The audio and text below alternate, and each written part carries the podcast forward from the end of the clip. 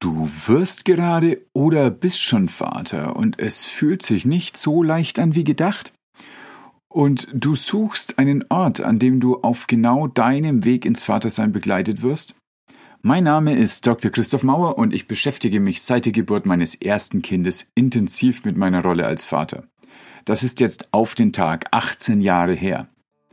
Ich danke dir fürs Zuhören. Ich danke dir für deine Zeit und ich danke dir für deine Bereitschaft zur Weiterentwicklung. Denn darum geht es mir in diesem Podcast. Kinder lösen in uns Gefühle und Bedürfnisse aus. Und es gibt strukturierte Schritte, um damit umzugehen. Es gibt Wege, diese Bedürfnisse für alle Beteiligten gut und mit einem liebevollen Herzen zu befriedigen. Es gibt einen Raum, in dem du dein bestes Vater-Ich nochmal verbessern kannst. Und es gibt eine Leichtigkeit mit der all das ganz fließend zusammenkommt. In meiner hypnotherapeutischen Praxis spreche ich täglich mit Menschen, die Kinder haben und mit Menschen, die Eltern haben. All meine therapeutische Erfahrung und die Erfahrung mit vier Kindern teile ich in diesem Podcast mit dir. Wir werden gemeinsam die Themen beleuchten, die mir damals zu unklar waren. Wir werden gemeinsam Antworten suchen auf die Fragen, die ich mich damals nicht getraut hatte, mir selbst zu stellen. Wir werden gemeinsam lernen, mit dem Kopf, dem Herzen, dem Bauch, wie wir der Vater für unsere Kinder werden, den wir ihnen wünschen für ihre beste Entwicklung. Das alles ist Vatern. Und das ist auch der Grund, warum ich diese Themen bearbeite. Wenn du es erlaubst, kläre ich zunächst, was ist denn nun Vatern? Mein erstes Kind hatte ich mit 23 und genau diese Woche wird es 18. Ich war damals in einer Situation, in der ich nicht damit gerechnet hatte. Und das Erste, was ich erlebte, waren Rollenkonflikte in jede Richtung. Ich werde nachher darauf eingehen, was das bedeuten kann. Und das Zweite, womit ich mich auseinandersetzen musste, war, was ist denn überhaupt eine Vaterrolle? Ist es denn ein Vorbild sein? Ich war damals im Studium, ich war mit der Mutter nicht in einer Partnerschaft. Ich hatte so viele Fragen und ich hatte völlig instabile Antworten. Ich wusste überhaupt nicht, in welche Richtung ich das denken oder fühlen soll. Inzwischen habe ich vier Kinder und mit den beiden Jüngsten und ihrer Mutter lebe ich zusammen. Und Surprise, es kommen neue Rollenkonflikte. Ich habe deshalb über die Jahre mich mit diesen Rollenkonflikten auseinandersetzen dürfen. Und wenn wir einmal gerade zurückgucken, woher kommt denn überhaupt dieses Wort Konflikt, dann gibt es ein bisschen Einsicht darin, was wir daraus machen können. Das kommt von Konfliktus, zusammenprallen. Ja, und so lernen wir doch. Genau dann, wenn wir mit Themen auseinandergesetzt werden, die neu für uns sind, die unser altes Weltbild durcheinander schütteln, das sind die Momente, wo wir lernen. Ich habe also gelernt, meine Rollenkonflikte zu umarmen.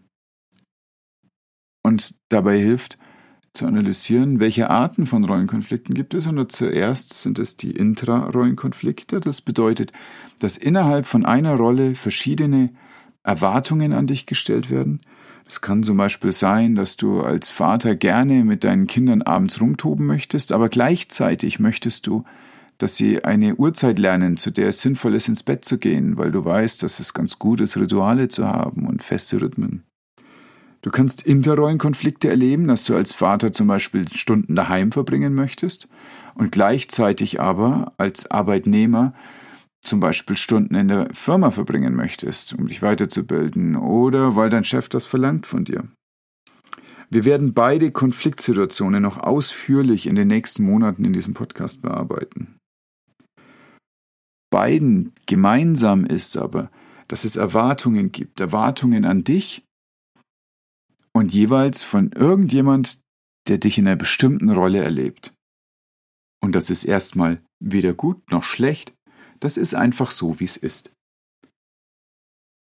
Was kann dir aber helfen? Denn was ich gerade schon als Beispiele sagte, sind Situationen, wo du möglicherweise erstmal nicht weißt, wie du dich richtig verhältst. Was ist richtig und was ist falsch? Das sind alles Sachen, die kannst du noch nicht wissen in dem Moment, wo du in den Konflikt kommst, denn dafür ist der Konflikt da, um genau diese Klärung zu bekommen. Und über die Jahre ist der sinnvollste Weg für mich so eine Art Dreiklang im Umgang mit diesen Erwartungen. Mein erstes ist, sei sichtbar, das heißt, ich muss da sein, ich muss präsent sein und darf mich nicht hinter irgendwas, einer Pseudotätigkeit oder einer Pseudo-Hierarchie verstecken. Das zweite, ich muss spürbar sein. Das heißt, meine Kinder oder meine Partnerin oder alle anderen, die Erwartungen an mich haben, müssen auch das Gefühl haben, dass sie jetzt mit ihren Bedürfnissen wirklich zu mir kommen dürfen. Und das dritte sei sprechend. Denn eine Erwartung, die ausgesprochen wird, ist keine Erwartung mehr, das ist eine Ansage. Und mit einer Ansage kann jeder umgehen. Eine Erwartung kann niemand erahnen. Ja, manchmal so die Vorstellung, wenn uns jemand nur richtig gut verstünde, wenn uns jemand nur richtig gut liebte, dann würde er doch spüren können, was ich brauche. Nun, das ist nicht so.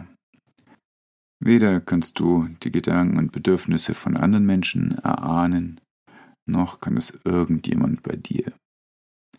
Was wir aber machen können, ist liebevoll einen Raum schaffen, in dem wir uns genau darüber austauschen.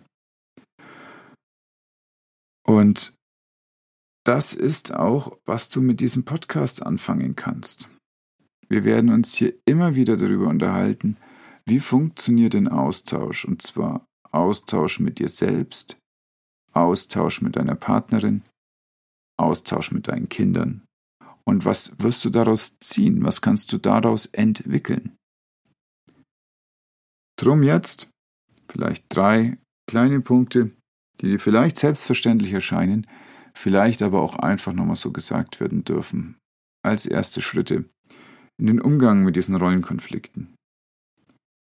Das Erste, was ich dir empfehle, ist aufschreiben. Und das kannst du in einer Form machen, wie du willst. Das kann ein Schmierzettel sein, das kann ein edles Buch sein, das du als Journal verwendest, das kann ein Notizheft sein. Ich empfehle dir, deine Handschrift zu nehmen, denn es gibt eine große Menge Daten, die sagt, dass wir besser denken, wenn wir mit der Hand schreiben, als wenn wir tippen oder eine Wischtastatur verwenden. Und ich denke, dass es eine gute Idee ist, in solchen Momenten, wo wir möglicherweise die Sprache noch nicht ganz entwickelt haben, die Vokabeln, unsere Emotionen vielleicht noch nicht so gut kennen, dass sie uns direkt aus den Händen fließen, dass es eine gute Idee ist, zu unterstützen. Und die Handschrift unterstützt den Gedankenfluss. Das heißt, schreibe dir auf, was an Gedanken aus dem Podcast hängen bleibt bei dir. Schreibe dir auf, was für Impulse dir selbst kommen durch all das, was du in den nächsten Monaten durchhirnen wirst, durchfühlen wirst. Und sei ohne Scheu, eine Zeile zu schreiben, die vielleicht in ein paar Monaten für dich nicht mehr große Bedeutung hat. Und genieße, dass es jetzt eine Zeile ist, die genau das formuliert, was für dich gerade von Bedeutung ist. Der zweite Punkt, und er baut gewissermaßen darauf auf, ist, komm ins Gespräch mit deiner Partnerin.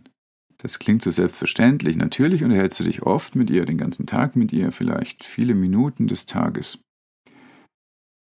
Aber ich meine jetzt nicht, dass ihr euch darüber unterhaltet, was es denn am Abend zu essen gibt. Oder was der oder die aus dem Büro schon wieder komisches gemacht hat. Oder wann denn bitte schönes Auto zum TÜV gehört. Sondern ich lade dich ein, mit ihr über genau diese Sachen zu sprechen, die auf einmal in dir aufploppen, wenn du dich auseinandersetzt mit dem, was du fühlst. Denn wenn ihr das ganz in Ruhe macht, dann hast du die Möglichkeit, mit ihr zu üben, über Gefühle zu sprechen, solange du noch Ruhe hast dabei. Und vielleicht denkst du jetzt, was soll ich denn mit ihr über Gefühle sprechen?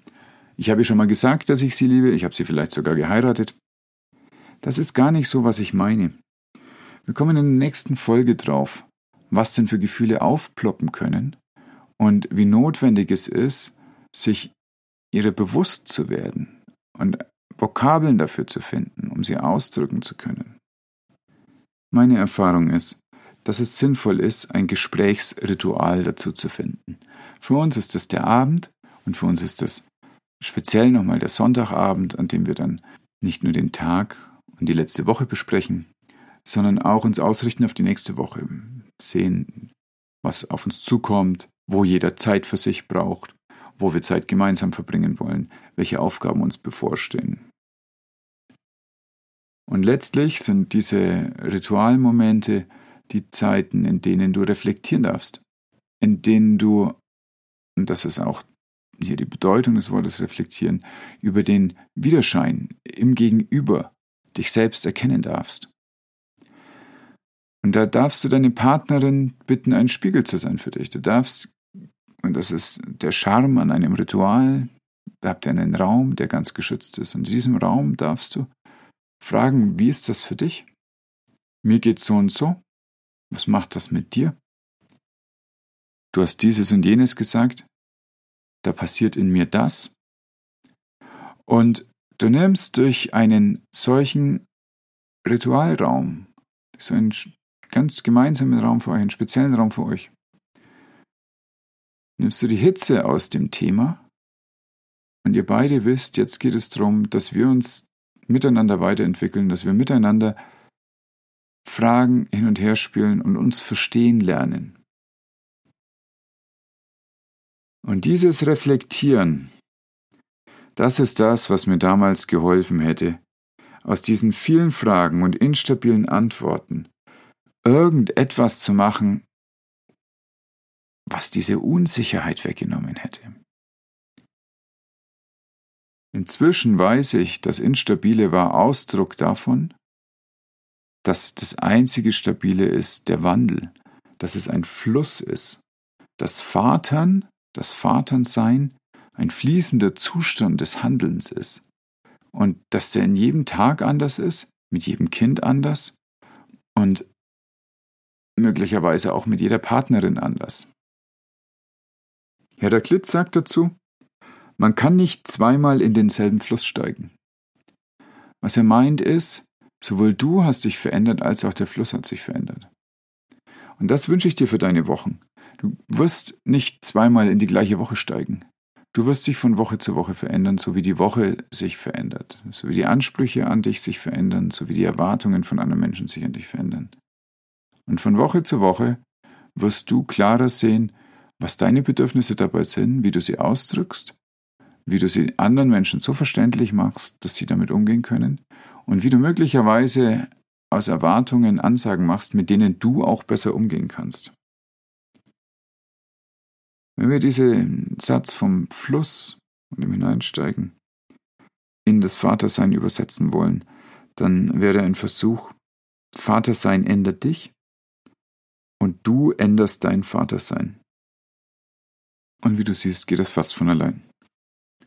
Wenn ich also zusammenfassen darf, dann ist das Erste, deine Rollenkonflikte darfst du umarmen, denn sie werden dich entwickeln. Das Zweite ist, sei spürbar in deiner Beziehung, in deiner Familie. Und das Dritte ist, komm mit der Mutter deiner Kinder, deines Kindes in ein Gespräch, das ihr in einen Raum stellt, in dem ihr nicht sofort emotional reagiert, auch wenn ihr über Emotionen sprecht. Das wünsche ich dir. Wenn dir diese Folge gefallen hat, dann leite sie weiter vielleicht an ein oder zwei Väter, von denen du weißt, dass sie davon profitieren könnten. Lade dir gleich die nächste Episode runter und hinterlasse eine Bewertung, vielleicht bei Apple oder Spotify. Und Sorge damit dafür, dass auch andere Leute mitbekommen, dass es diesen Podcast gibt. Ich danke dir fürs Zuhören und wenn du magst, hören wir uns gleich in der nächsten Episode. Bis dann.